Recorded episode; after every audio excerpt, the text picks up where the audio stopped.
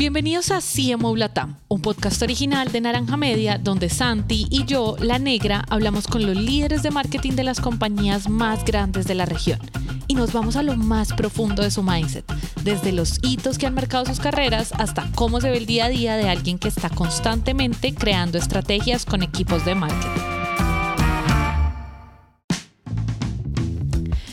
Episodio es traído a ustedes por HubSpot y el invitado de hoy es el CMO de Coca-Cola para México. Aquí Andrés Torres. Antes, como de comenzar con como a, un, a, como a profundizar, a dejarnos ir por el hueco del conejo sobre temas de estrategia que hablábamos ahorita antes de, la, antes de comenzar a grabar, hablábamos que por ahí es que queremos eh, irnos en esta entrevista te quiero preguntar como, oye, de los puntos de tu vida pasada, ¿cómo terminas tú? ¿Qué, qué tiene que pasar para que tú termines siendo VP de marketing en Coca-Cola? Creo que eso, a mí la, verdad me interesa cómo termina la gente en marketing porque es muy raro que la gente como que estudie marketing, termine, suelen ser como unos puntos que se conectan muy extraño. Cuéntame un poquito como de tu vida pasada. Súper rápido. Eh, primero, yo nunca estudié nada de marketing, yo la verdad soy ingeniero industrial. Empecé con ingeniería industrial, por ingeniería industrial terminé, fue trabajando inicialmente en Nielsen, que Nielsen es eh, estudio de mercados y análisis cuantitativos de mercados, entonces muy numérico. Y por esa onda me empecé a meter la onda de los números, la estadística, todo el tema de, de tendencias de consumo, de, pero, pero menos desde lo cualitativo, sino más desde lo cuantitativo.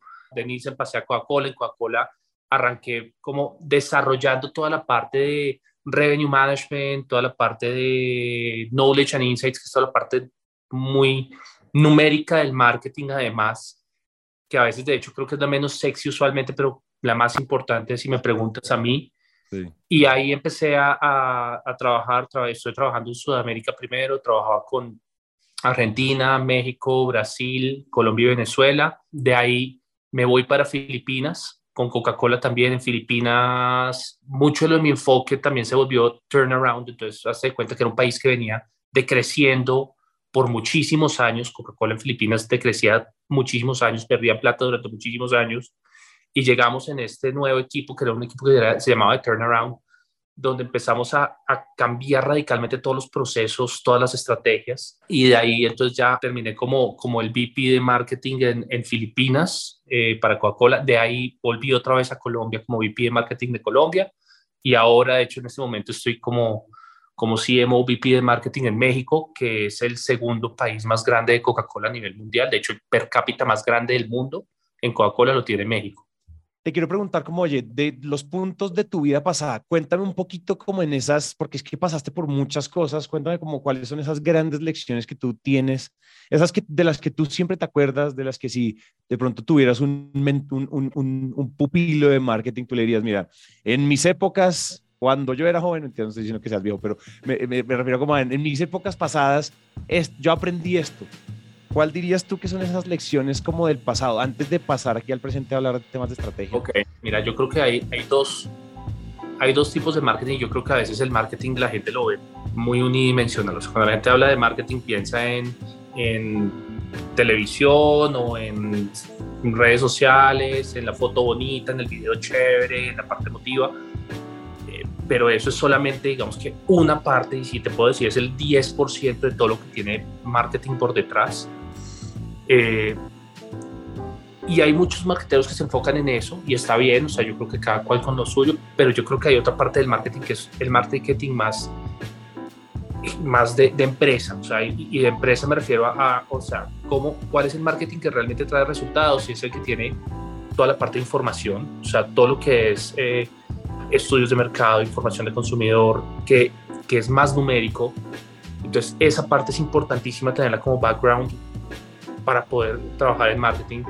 La segunda es toda la parte de, no solamente de, de quién es el consumidor, sino quién es mi cliente y cómo yo llego a él. Creo que ese conocimiento, o sea, no puedes hacer buen marketing si no sabes con qué estás trabajando tú. Y, y ese trabajo es cuál es tu empresa, o sea, cómo, cómo funcionan, cómo, cómo vendes, cómo les llegas al mercado, cómo son tus vendedores, cómo son tus métodos de entrega, distribución, si eres como nosotros una, una empresa de consumo masivo, entonces eh, tus camiones, tus bodegas, eh, tu footprint nacional, eh, cómo son tus líneas de producción. entonces, eh, ¿por qué? Porque eso hace que, que, cualquier cosa que tú te inventes está aterrizada a lo que de verdad puedes utilizar para vender. Entonces, la aprendizaje es numérico, el segundo el tema de con qué estás trabajando, cómo es tu empresa y, y cómo funciona tu empresa. Eh, la otra parte muy importante del marketing es la gente, o sea, consumidor externamente y a veces un gran error que yo veo mucho es que el principal error del marketing que te dicen en la universidad desde el comienzo es el peor error del marketing es creer que uno es el promedio y lo ves muchísimo, o sea, a mí me gustó, a mí me parece chévere y, y, eso es un error craso. Eh, sobre todo porque usualmente la gente con la que trabajas, usualmente el 1 o 2% de la población, cuando realmente la base es a la que le estás intentando vender. Entonces, esa desconexión es, es muy importante cerrarla. Y la otra es la gente interna. Cuando tú haces marketing para que un producto venda bien o salga bien o crezca bien, no solamente tienes que convencer al de afuera, sino tienes que convencer al de adentro.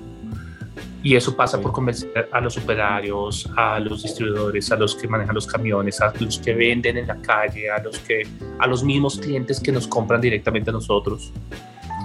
Eh, para mí eso, todo eso han sido grandes aprendizajes a lo largo de mi carrera, que es lo que me han llevado a ver el marketing desde una foto bastante diferente, creo yo, a, a las de otras personas cuando tú empiezas a hacer estrategia, es decir, por ejemplo, no sé, caíste de repente en como VP de marketing en, en Coca-Cola México. ¿Qué es lo primero que uno hace cuando hablamos de estrategia? ¿Por dónde uno empieza y cuáles son como esas buenas prácticas después de, después de haber tenido tanta experiencia en estas grandes compañías, Nielsen, Coca-Cola, Filipinas, todo esto? Mira, yo creo que para hacer, a ver, y tienes toda la razón, yo creo que lo, lo más importante es la estrategia y a veces estrategia se confunde con un montón de planes o un montón de presentaciones y, y, la verdad es que eso no es. O sea, Estrategia al final es decidir qué no hacer.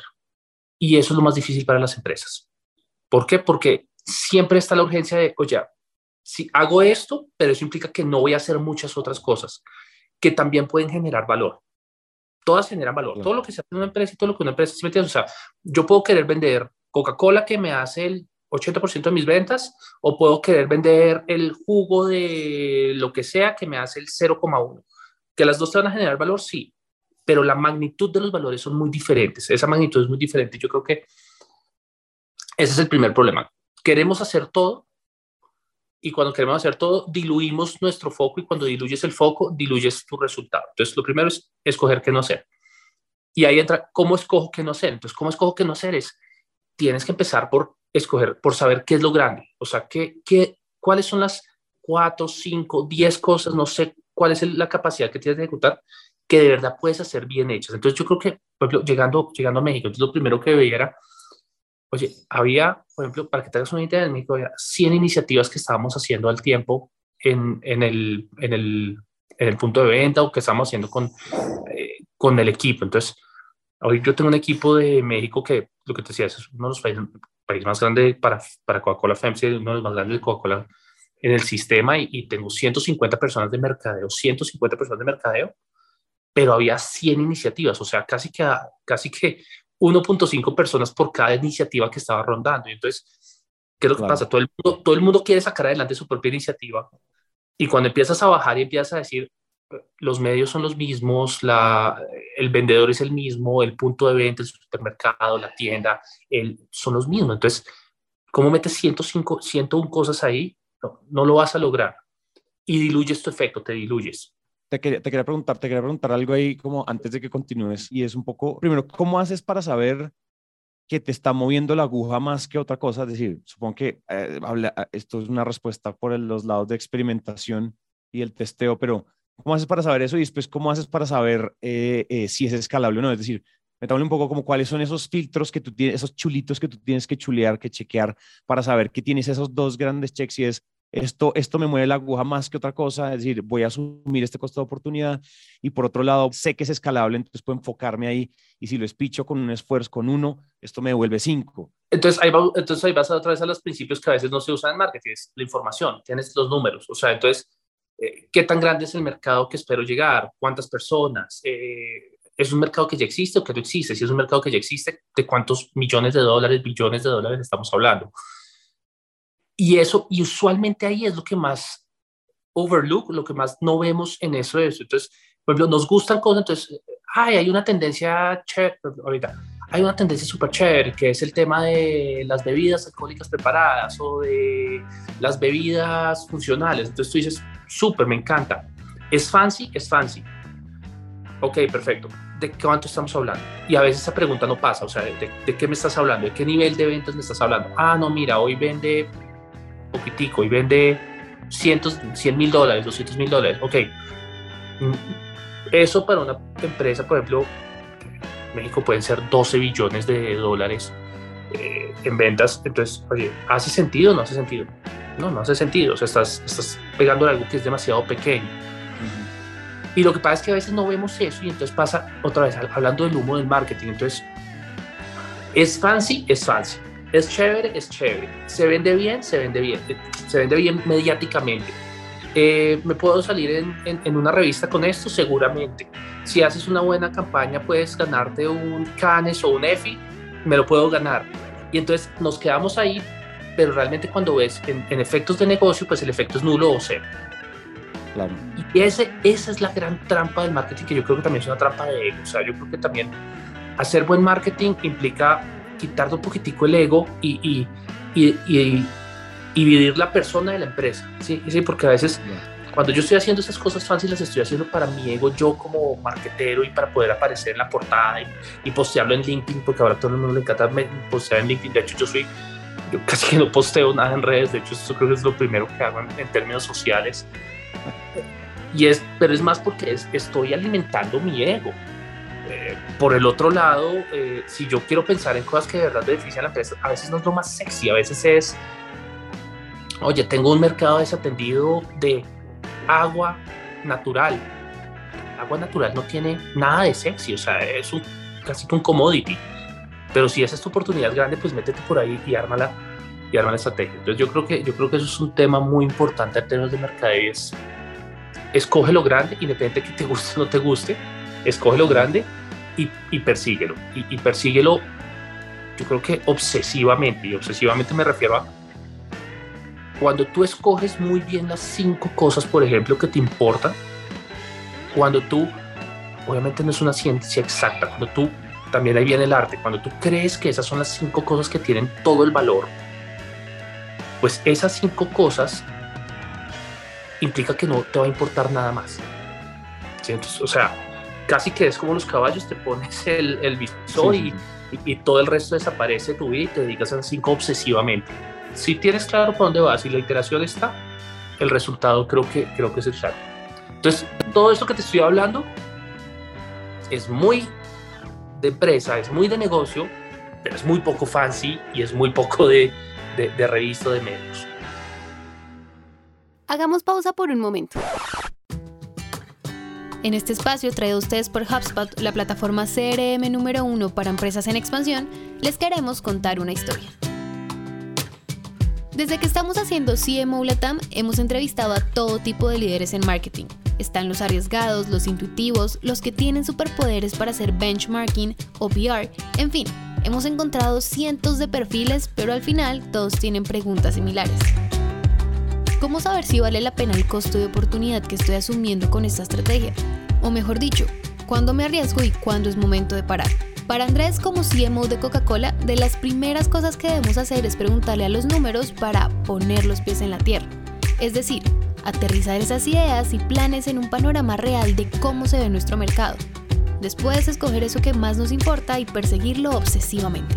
Una buena forma de hacerlo es comparando datos con otras empresas. Ya sabemos que toda la vida nos dijeron que las comparaciones son odiosas, pero eso no aplica aquí, porque tener puntos de referencia nos obliga a observar y hacernos preguntas difíciles. En marketing esta comparación se conoce como benchmarking y se puede hacer con diferentes fines como comprar áreas dentro de la misma organización o determinar estrategias comerciales o incluso en una etapa muy temprana para saber si mi producto sí tiene un mercado viable. Al final, contrastar datos, escoger y hacer renuncias es la mejor manera de establecer los estándares e ideales del negocio. Y una vez eso se ha descubierto, lo demás se trata de construir, comunicar y evaluar por si hay que replantear. Si quieres saber la mejor manera de comparar tus prácticas empresariales con las de tu entorno, ve al enlace naranjamedia.co slash benchmarking, donde vas a poder descargar todas las plantillas que necesitas para llevar tu negocio al siguiente nivel. Te dejamos el enlace naranjamedia.co slash benchmarking en la descripción de este episodio para que puedas entrar una vez termines de escuchar la conversación de hoy.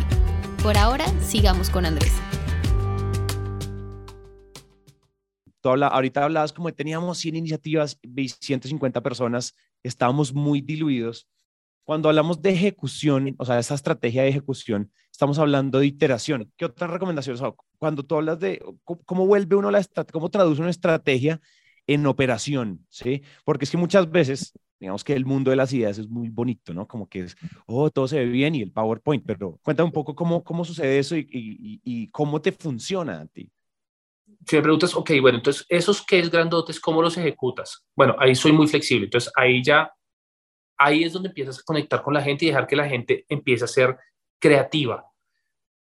Y donde permites que las personas sean creativas cada uno en su, en su propio mundito, o sea, porque sobre todo cuando estás hablando de empresas tan grandes como esta, no hay un one size fits all de, de solución. Entonces ahí es donde ya empieza la creatividad. Entonces, porque es muy diferente yo como, como voy a ir a, venderle a un restaurante premium, o sea, no sé, si estás en Colombia, ir a venderle a Harry o ir a vender a, hablar con, con, con, cualquiera de estos grupos de, restaurantes, es muy diferente como vas a ir a hablar con los bares con, los, o con, los, o con las discotecas, eh, es muy diferente como vas a ir a hablar con la tienda de barrio, es muy diferente como vas a ir a hablar con el supermercado, es muy diferente como vas a ir a vender en redes sociales.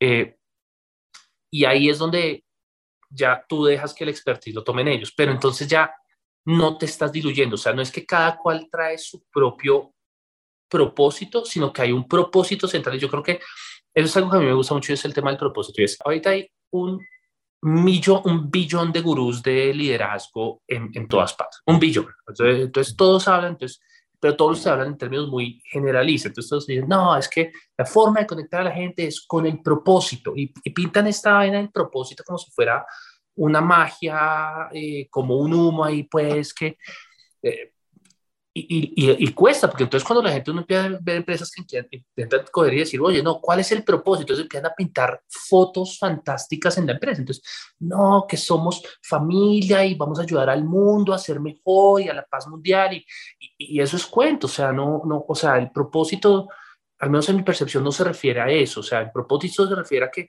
todos estamos trabajando sobre un fin único. Ya, así de simple. Puede ser hiperaltruista o puede ser tan básico como tú quieras. Pero el que todos sepan que todos vamos por un fin único es lo que permite que la gente se mueva hacia ese propósito. Y entonces ahí ya no te diluyes, o sea, ya no son 150 personas intentando ir a 150 propósitos diferentes, sino que tienes 150 personas que de formas diferentes van todas hacia el mismo propósito. Y ahí viene la innovación chévere, porque entonces ahí ya ahí, ahí sí le das la rienda suerte a la persona de que si se puede ganar el EFI con los de marca, con, con eso, excelente. Si, si los otros pueden hacer una activación que sea viral en, en redes sociales, con eso, con ese propósito, excelente. Pero entonces ya está amarrado un propósito. Entonces, es, es yo creo que es la primera, la parte dura del tema del propósito, que para mí el propósito es un objetivo común en el que todos estemos muy claros y todos sabemos que tenemos que traer el resultado. O sea, ya pinté la estrategia, tengo la gran iniciativa, tengo claro el qué, o sea, qué es lo que quiero lograr. Ese qué ya se lo compartí a toda la gente que está debajo mío. Todos tienen claro cuál es el qué. Y todos tienen claro qué porcioncita de ese qué es de ellos. ¿Sí? O sea, ¿qué, tanto de ese qué tengo que traer yo. O sea, los de marca saben que tienen que traer, no sé, llámale awareness, llámale lo que tú quieras. Los de ventas saben que eso se llama ventas, en cuánto dinero. Eh, los de trade marketing, eso significa qué, qué cantidad de activaciones o qué, o qué impacto en, en, awareness de las activaciones, ¿cierto? Cada uno sabe clarísimo cuál es su, su qué. Esa es la labor del líder más importante, esa es la labor número uno, definir esos qué es para cada persona. Ahora viene la otra parte, es, yo no te voy a decir el cómo, yo nunca le digo el cómo a nadie, pero sí les cuestiono su cómo. Te, estoy hablando de a través del tema de la escala, del escalamiento. Ok, ¿cuál es el cómo? Si tú quieres vender haciendo una valla gigante o quieres pintar gente desnuda y pararla en una plaza pública, me tienes sin cuidado lo que quieras el cómo es tuyo.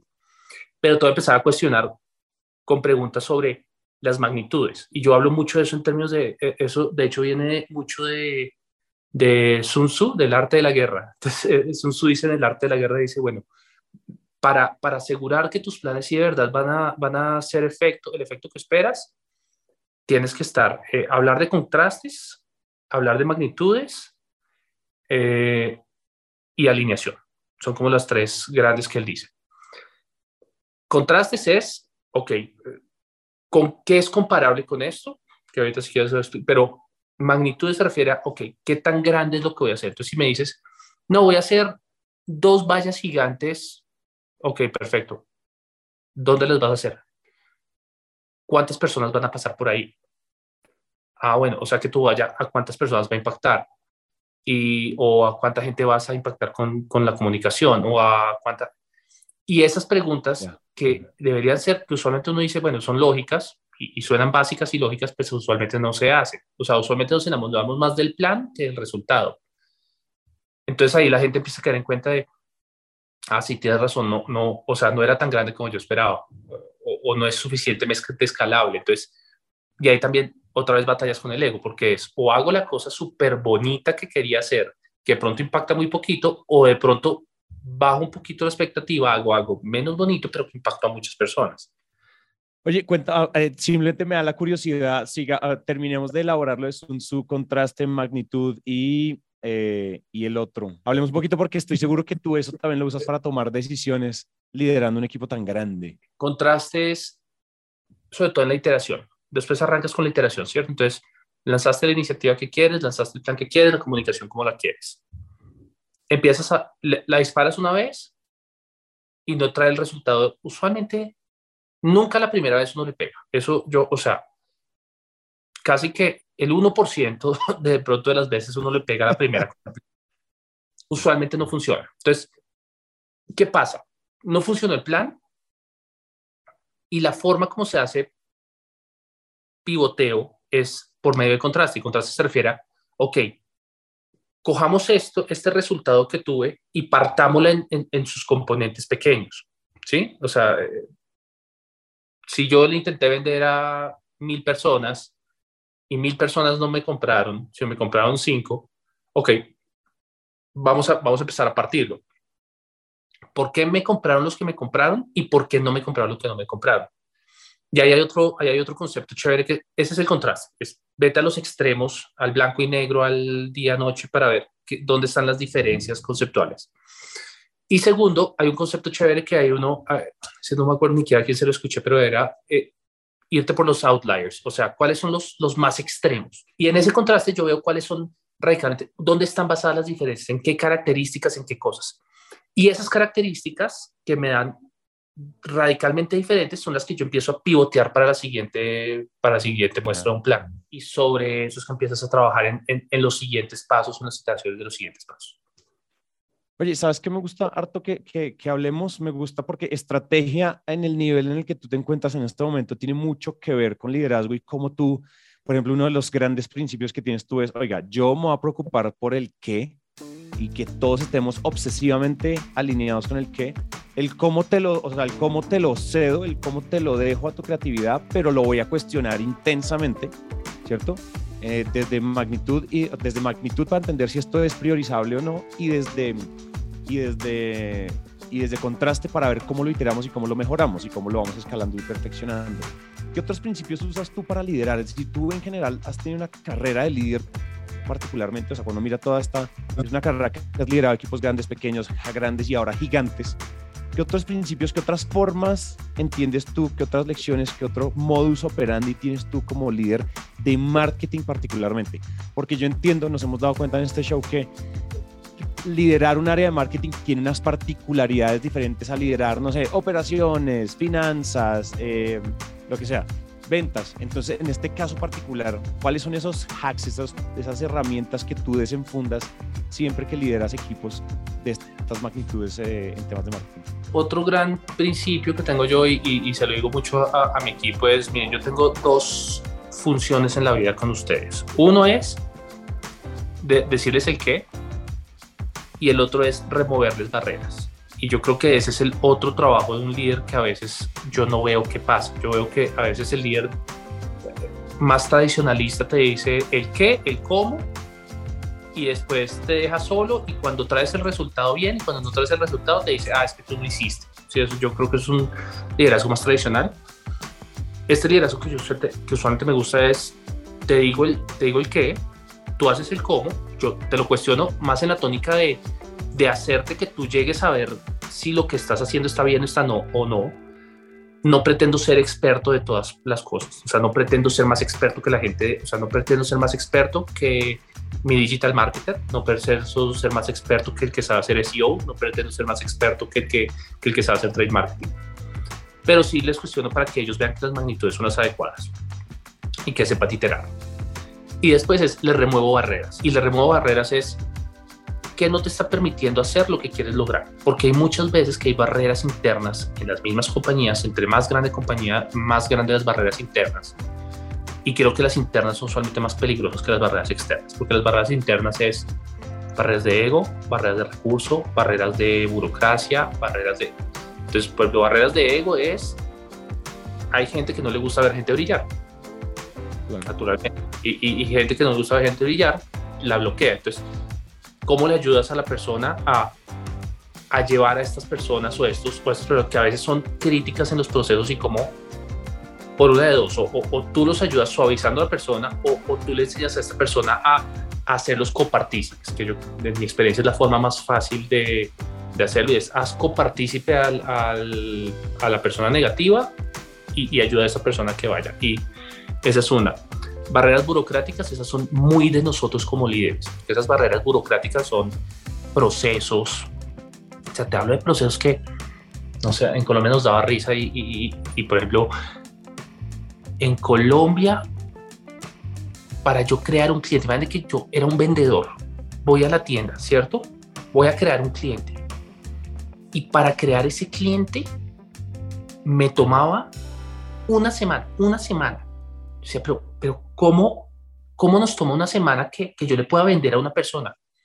Ah, no, es que toca pedirle documentos. yo, ¿qué documentos toca pedir? O sea, yo compro en Amazon y a mí no me piden registro de nacimiento ni nada de eso. Entonces, ¿qué le estás pidiendo a, esas personas? No, que la cédula, que el tema fiscal y que, pero ¿para qué? Y a veces en ese paquete, cuando empiezas a cuestionar esas cosas en los procesos, te das cuenta que no hay para qué. O sea, es el, es el, es el cuento de, de, de, los, de los simios con la banana. No sé si alguna vez lo has escuchado.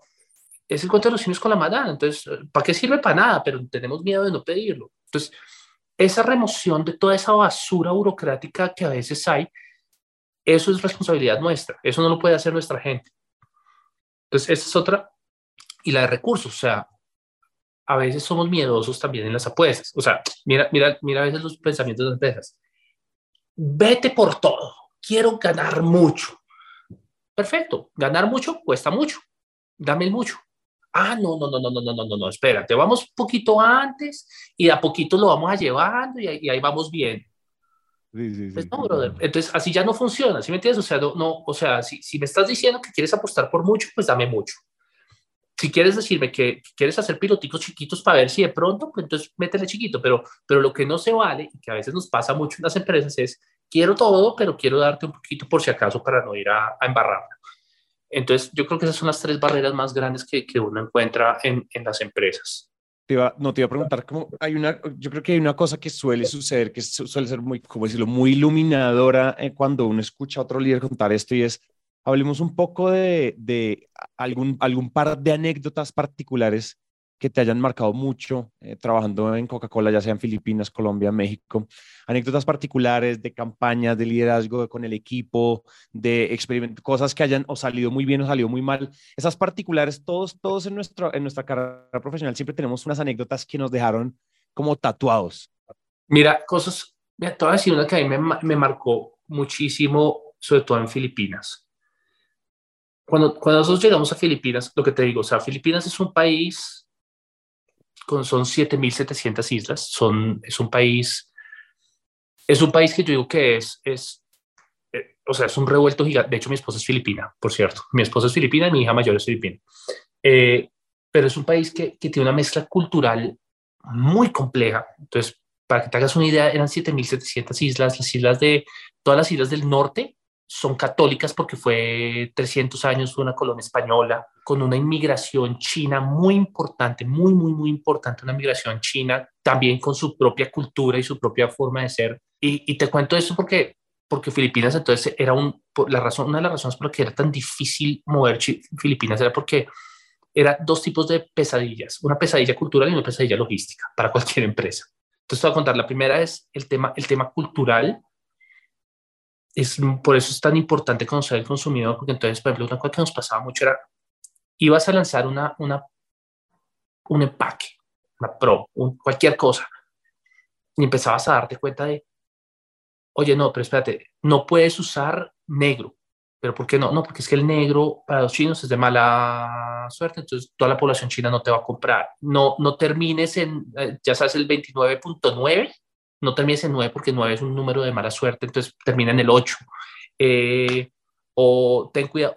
Y, entonces tenías que agarrar tres culturas radicalmente diferentes y tenías que, que, ver cómo, cómo disparabas con una cosa, pero que a las tres o les conviniera o que no afectara ninguna particularmente. Entonces, esa, esa es una parte muy interesante de, de Filipinas y, y mucho el punto de tienes que llegar al mercado, o sea, tienes que tú estar, dejar, no, no asumir y yo creo que eso lo aprendí mucho allá, ¿sí me entiendes? Porque pues en Filipinas me quedaba imposible asumir que yo era el promedio. Entonces me obligaba a que sí tenía que estar por fuera viendo cuál era el consumidor.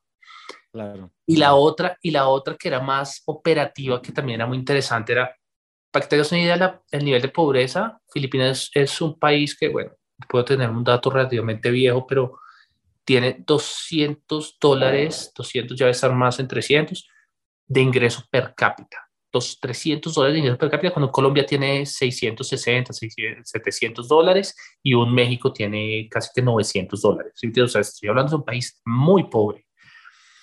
120 millones de personas, eh, muy poblado. Y cuando tú vas y vas a la calle, te, eh, primero, calles que son, o sea, la, la generalidad, unas cosas, unas, unas burbujas hiper fancy que es cinco veces Miami, pero hay otras calles que era pobreza absoluta. Y una de las cosas que pasaba en esa pobreza es que cuando tú entrabas no había muchas vías. Entonces, el camión entraba por las vías principales grandotas, pero por ejemplo, había callejoncitos, callejoncitos en la calle. Entonces, uno vendía mucho las calles principales y ya, pero cuando tú entrabas en el callejoncito sin, sin vías, sin nada, un callejón, entonces estoy hablando que puede ser de este ancho, sea un poquitico más que yo, o sea, tienes que entrar como a medio lado. Cuando entrabas, entrabas como una colmena, o sea, era calles y calles y calles así, todas entretejidas, delgaditas, donde vivían la mayor parte de la gente. O sea, sobre la calle principal, ¿qué te gustaría? Era el 10% de la población, el 90% vivía en esas colmenas de adentro. Y a esas colmenas no llegábamos. ¿Por qué? Porque, otra vez, porque a veces uno intenta usar uno no conoce el mercado e intenta usar lo que ya ha usado antes. Eso es otro gran error de marketing. O sea, asumir que lo que yo he hecho antes es lo que va a funcionar ahora. O que lo que yo hago en un mercado me va a funcionar en otro. Entonces, pero una cosa que hacíamos ahí es poner vendedores en camiones y, pero entonces cuando nos dimos cuenta, pues nada más le vendíamos al 10% de las cosas. Para meterte ahí necesitabas un network de las mismas personas de ahí. Entonces, a veces mucho lo que pasaba era que había pequeños distribuidores dentro de esa gran colmena y esos distribuidores, por ejemplo, iba pasando una persona y el distribuidor le decía, ah, te doy un peso filipino si llevas esta caja a tal parte. Entonces, gente que iba normal entrando, le pagaban un peso, se cargaba una caja de gaseosa y entraba con la caja a la colmena. Wow. Y el conocer esos networks fue lo que, y, otra vez lo que te digo, eso fue iteración, nos empezamos, nos metimos los camiones, después no, después empezamos a iterar, iterar, iterar, hasta que empezamos a descubrir esos networks y apalancarnos sobre esos mismos networks para poder empezar a, a, a conocer eso. Hay, hay, un libro, hay un libro súper chévere, súper, súper chévere, si, si para los que están escuchando, que se llama Negocios en la base de la pirámide. Es de un autor indio y él habla mucho de casos de, por ejemplo, de Procter, de Unilever es una empresa que hace mucho ese tipo de cosas a nivel global. En Filipinas ahora el caso de Globo, que es la de celulares. Y lo que dice es que la adopción, o sea, es el negocio en la base de la pirámide parece poco rentable, cuando se, interesa, cuando se intenta utilizar los modelos de negocio de la, de la punta de la pirámide. Pero cuando estás en la base de la pirámide y entiendes los networks naturales de la base de la pirámide, de hecho, no solamente es más fácil, sino que incluso la adopción es más rápida que la misma punta de la pirámide. Entonces, por ejemplo, él daba un ejemplo y decía el tema de, decía el tema de, de, de, de los, en India, una gente que las operaciones de cataratas en India. Entonces él hablaba que en India, en las operaciones de cataratas, eh, usualmente tú te ibas, tenías que, para que tú, si tú tenías cataratas y estabas en un pequeño, si estabas en la ciudad y tenías plata, ibas al médico, le dabas 1.500, 2.000 dólares y el médico te operaba las cataratas y tal, salías. Si estabas en los pequeños pueblos, esos pequeños pueblos te tocaba pagar un transporte hasta la ciudad, pagar 2.000 dólares que no tenías a que te operaran las cataratas. Un médico que era un oftalmólogo que además hacía muchas otras cosas. Cataratas era solamente otra porción más de su, de su income. Entonces, lo que ellos decían es que cuando lograron entender cómo funcionaban esos networks en los pueblos, lo que hicieron era casi que un tema, un, como, haz de cuenta, como una línea de producción de operaciones de cataratas. Empezaron a entrenar oftalmólogos recién graduados específicamente en, cataratas. O sea, no, no, que no aprendía nada más, pero cataratas hacía perfectamente y te podía sacar no una operación, sino 25 operaciones al día, porque el quirófano ya estaba preparado, todo el mundo ya estaba, entonces era casi que entre corte y ya sale. Y esos los llevan en, en, quirófanos móviles que llevan a esos pueblos para que sacaban 20 y van iban a otro pueblo. Redujeron los costos, o sea, ya la operación de cataratas no te costaba 2 mil dólares, te costaba 200 dólares. Y entonces, y como se las llevabas al pueblo, ya era asequible para todas estas personas. Entonces,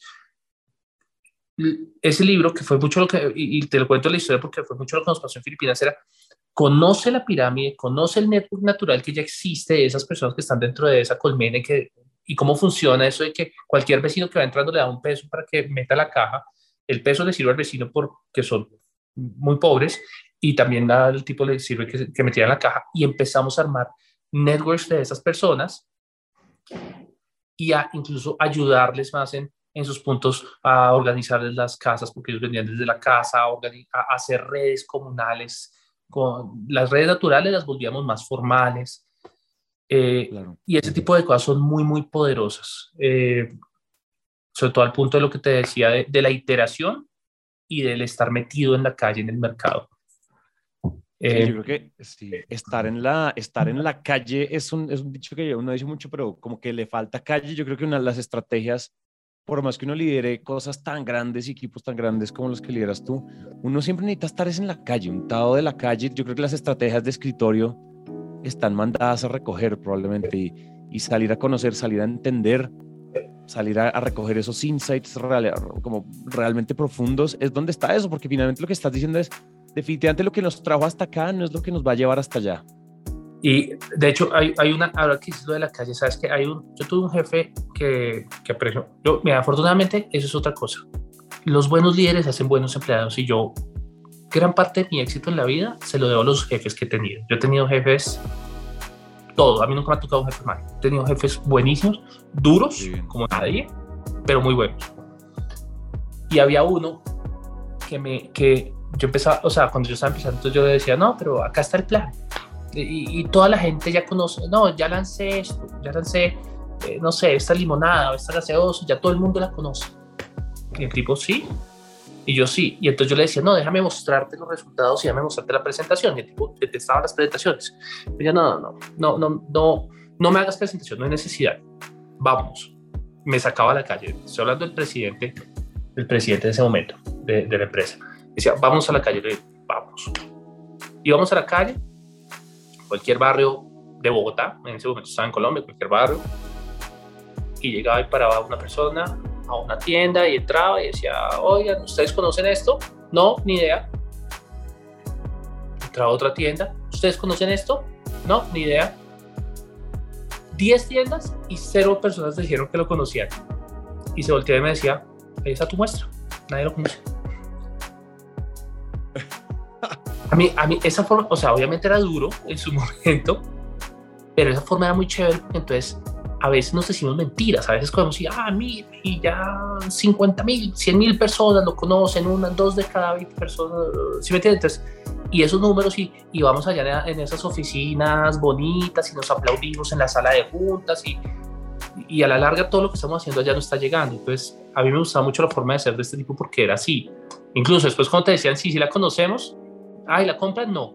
Y yo, ah, entonces yo, eso, de, hecho te voy a decir otro, otro, otro gran, y ese me lo, me lo enseñó mucho él, otro gran, gran principio que yo uso mucho y es el tema de el espejo y la ventana. Eh, y es el tema de, de, mi, mi círculo de control. Y es la ventana para todo lo bueno. O sea, todo lo bueno, alguien, y, tú como profesional, o sea, yo como profesional, todo lo bueno, alguien más, o mi equipo, o los de ventas, o los de comercial, o todo, todo lo bueno, todo es porque alguien está haciendo un muy buen trabajo. Y todo lo malo al espejo, todo lo malo es, ok, ¿qué pude haber hecho yo diferente para que eso sí pudiera pasar mejor? Si, si alguien de mi equipo no trae el resultado que yo espero, en mi cabeza no es, no es culpa de él, es culpa mía porque algo no hice yo para que esa persona pudiera traer su resultado, o no lo he terminado de entrenar bien, o no lo he terminado de darle las herramientas que necesitaba, o yo puse a una persona que de pronto no era la correcta en una posición. Que también pasa a veces, también puede ser que uno puso una persona más porque le parecía, y uno comete errores porque hay gente que, es como lo que dice Einstein, ¿no? Que decía que, que si, si cuestionas a un pez por su habilidad para escalar árboles, siempre va a pensar que es estúpido. Bueno, pues a veces nos pasa eso con la gente y es culpa de uno, no es culpa de la persona. Eh, entonces, eso, eso es otro gran principio que yo uso y, ese, y ese principio también me lo enseñó mucho este, este jefe que te di, me decía, yo decía, ah, pero es que no saben vender. Y le decía, bueno, vende a tú. Y cuando no me compraban en tres partes el producto, me decía, bueno, pero no es que son muy malos estos, entonces como que siempre me la estaba volteando y volteando todo el tiempo. Entonces ese, es de los grandes líderes que yo, que yo he tenido. Qué bárbaro. Oye, ¿alguna otra lección de estos? Tú me decías que has tenido jefes duros, pero muy buenos. Y usualmente uno tiene mentores naturales o mentores en la vida que, que lo ayudan a uno a entender cosas y que lo ayudan a uno a avanzar en general. No solo en la vida, sino pues en temas profesionales. Particularmente tú en el mundo de marketing, ¿qué otros mentores has tenido que te han dejado esas, esas marcas positivas que además hoy usas, ¿no? Que no fueron solo como, ah, qué bonita lección, pero nunca voy a hacer nada con eso, sino como este tipo de cosas, cómo voltear las cosas, cómo empezar a verlo, cómo cuestionar y que la gente llegue a sus propias respuestas. ¿Qué otras cosas hay por ahí que tú crees que además le puedan servir a la audiencia que hayas aprendido tú eh, siendo liderado? Sí, mira, hay, hay, una, hay una que me gusta mucho y que yo aplico también mucho es, ahorita todos estamos hablando de change management, ¿cierto? Entonces, eh, lo mismo que te dicen también 150 presentaciones, todos te dicen lo mismo, el mundo ha cambiado, después del COVID ya nada es igual. Eh, hay un montón de transformación tecnológica, la gente es más digital, más conectada, más... Eh, va a tender a hacer todo por medios digitales más. Esa parte creo que todos la sabemos, ¿cierto? Eh, y todas las empresas están en esta carrera obsesiva por digitalizarse por volverse tecnológicos. Y hay dos cosas en esta carrera que yo veo. La primera es, y eh, hay un libro también súper chévere, yo soy mucho de lectura de, estas cosas y me gusta, me gusta muchísimo y, intento aplicar mucho lo que le ves. Hay, hay un libro que se llama eh, Good to Great. Eh, creo que mucha gente lo debe conocer, es muy, muy famoso. O sea, es una serie de dos libros que es Good to Great y después uno que se llama Build to Last. Y en esta serie, y en, estas, y en este libro, eh, Good to Great, hay una parte que me gusta mucho que habla de la tecnología. Y dice, la tecnología sirve si sabes para qué usarla. O sea, la tecnología por la tecnología puede ser incluso hasta un detractor para una empresa. O sea, cuando yo quiero meter tecnología por meter tecnología o quiero meter procesos tecnológicos o hoy las empresas te hablan mucho de, de, la digitalización, de los procesos agile, de todo eso, pero, pero meterlo por meterlo eh, incluso a veces funciona en detracción de la misma compañía. Entonces, mucho de lo que toca hacer con, con eso es más bien trabajar en, ok, ¿qué es lo que quiero lograr? ¿En qué puedo ser lo mejor? Mira que lo mismo que te digo, o sea, qué, o sea, qué es lo que voy a hacer mejor que cualquier otra persona o qué es lo grande que voy a, hacer, lo que me voy a dirigir y cómo me dirijo hacia allá y que la tecnología vaya hacia allá.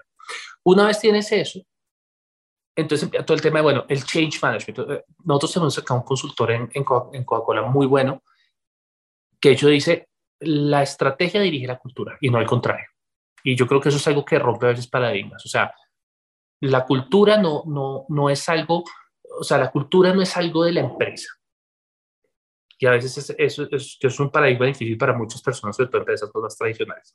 La cultura es algo que se genera a partir de una estrategia. O sea, si yo mañana te digo, voy a volverme una empresa netamente de tecnología, tu cultura tiene que cambiar a una cultura muy diferente que si yo te digo, mañana mi empresa va a ser una empresa de óptima utilización de recursos y de producción.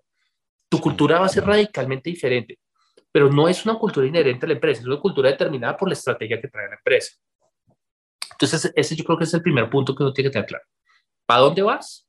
¿Cuál es la tecnología o cuáles son los habilitadores que necesitas para lograr eso que vas a hacer el mejor? Y después es tener claras, teniendo clara esa estrategia, entonces, ¿cómo toda la cultura o cuál es la cultura que necesito para apalancar mi estrategia? Y, y, tiene que ser planeado, no puede ser algo que es, o sea, cuando dicen, no, es que la gente de esta empresa es así, no, al contrario, ¿cuál es la gente, qué tipo de gente necesitas en esa empresa para que no sea así, sino sea como tú necesitas que sean para que apalanquen la, la, la, la estrategia? Y en ese aspecto, viene un proceso que todas las empresas conocemos como change management, ¿cierto? Entonces todos empezamos a hablar de, no, necesitamos hacer change management. Entonces eh, te sientan y hacen presentaciones, invitan oradores, te mandan documentos, videos de TED, de YouTube, todas estas madres, ¿cierto? Entonces, pero, pero a la larga yo creo que yo, si te das cuenta, yo soy bien básico en la forma de pensar y bien pragmático. O sea, change management no es más sino empezar a generar pequeñas frustraciones en la organización para moverla del lado A al lado B. ¿Qué es eso? Eso es todo el change management. Y tener la suficiente delicadeza o el arte es que si frustro mucho, reviento. Si frustro muy poco, no muevo. ¿Sí? Sí. Entonces, ahí es donde está el arte. Quiero llevar el punto A a, un, montón de personas, un montón de personas, unas que están más cerca, otras que están más lejos, ¿cierto? Pero quiero llevarlas a todas del punto A al punto B. Y quiero llevarlas a todas de tal forma en que nos movamos rápido, pero sin reventar a la mitad y dejarlas detrás. Ese es todo el secreto del change management. Y ahí es donde viene todo el tema de pequeñas frustraciones. Y las pequeñas frustraciones vienen en dos formas. ¿Cómo voy generando pequeños impactos en todas las personas y esas frustraciones son normales. Y por eso todo el mundo dice, se asustan, hay gente que dice, no, no me gusta por dónde estamos yendo o la estrategia está equivocada, entonces tienes que irlas moviendo, tienes que irlas moviendo de a pocos. Y cada vez que se te quede una, esas personas seguramente ya son personas que no vas a poder seguir moviendo y que vas a tener que empezar a retirar. Eh, eso me lo enseñó mucho eh, eh, uno de los, otro de los jefes que tuve, sobre todo porque te digo que yo he estado mucho en equipos de transformación cultural y en equipos que transforman operaciones de esta empresa. Y tienes que, y tiene, y, y, es lo que me decía eso, porque a veces lo que a mí me pasaba antes era que yo venía con mucha presión por cambiar y en ese cambio terminaba reventando a mucha gente del equipo. Mucha gente terminaba y entonces cuando llegaba, no llegaba con todos estos, sino llegaba con, nada más con uno, dos o tres o cuatro, que fueron los que se movieron más rápido. Pero todo el resto me tocaba cambiarlos, meter gente nueva, contrataciones, volver a empezar procesos y perdías talento, que es lo que a veces tenemos que, tener que cuidar las empresas. Pierdes talento que tiene, que tiene mucho valor y que si de pronto hubieras hecho la forma, las cosas de forma diferente, con un poquito más de paciencia, los hubieras podido traer contigo. Claro, qué barbaridad esa frase. El arte está en si frustras demasiado los explotas. Esa frase está violenta. Si frustras demasiado los explotas, si los frustras muy poco no cambian. Y estar es estar en, el, en la medida correcta, reajustando todo el tiempo.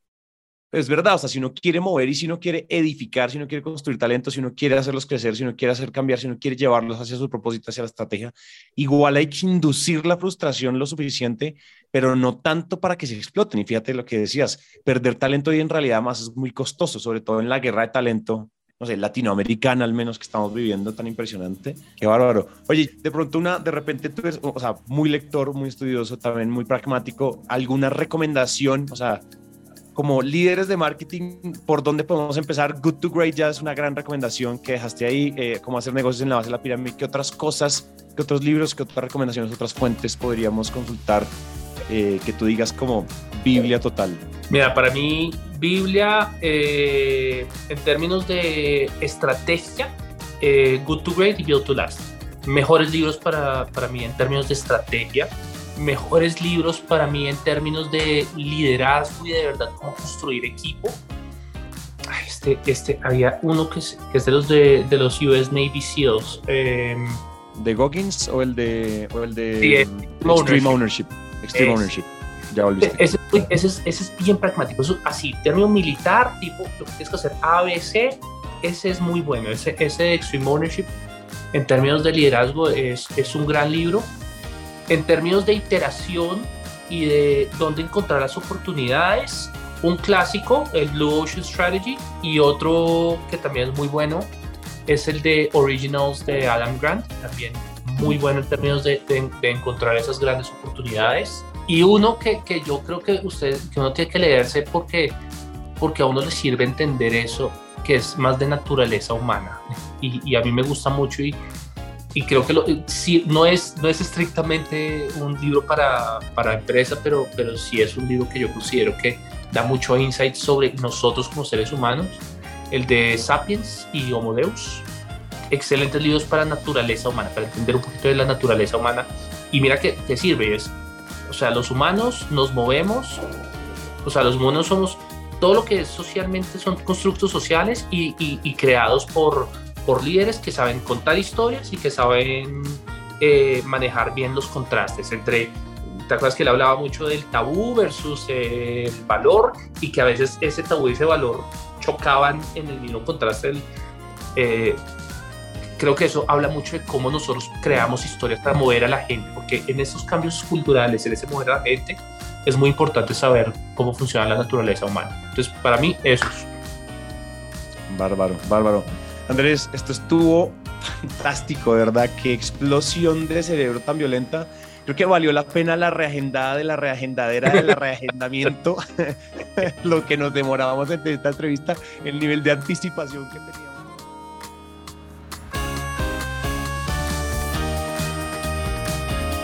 Gracias a Andrés por aceptar nuestra invitación a CMO. Recuerden que este es un podcast original de Naranja Media en el que también queremos mantener la conversación viva con ustedes, así que pueden escribirnos por nuestras redes sociales arroba naranjamediapod o quizás utilicen el hashtag CMOLatam y vamos a ver sus publicaciones o por WhatsApp a más 57 317 316 9196. Si les gustó este episodio, pueden suscribirse, darnos 5 estrellas, dejar una reseña o si sienten que podemos mejorar, también escríbanos que en serio queremos escucharlos. La producción de este episodio estuvo a cargo de Ana María Ochoa, booking por Catherine Sánchez y el diseño de sonido a cargo de Cristian Cerón. Yo soy La Negra y nos vemos muy pronto.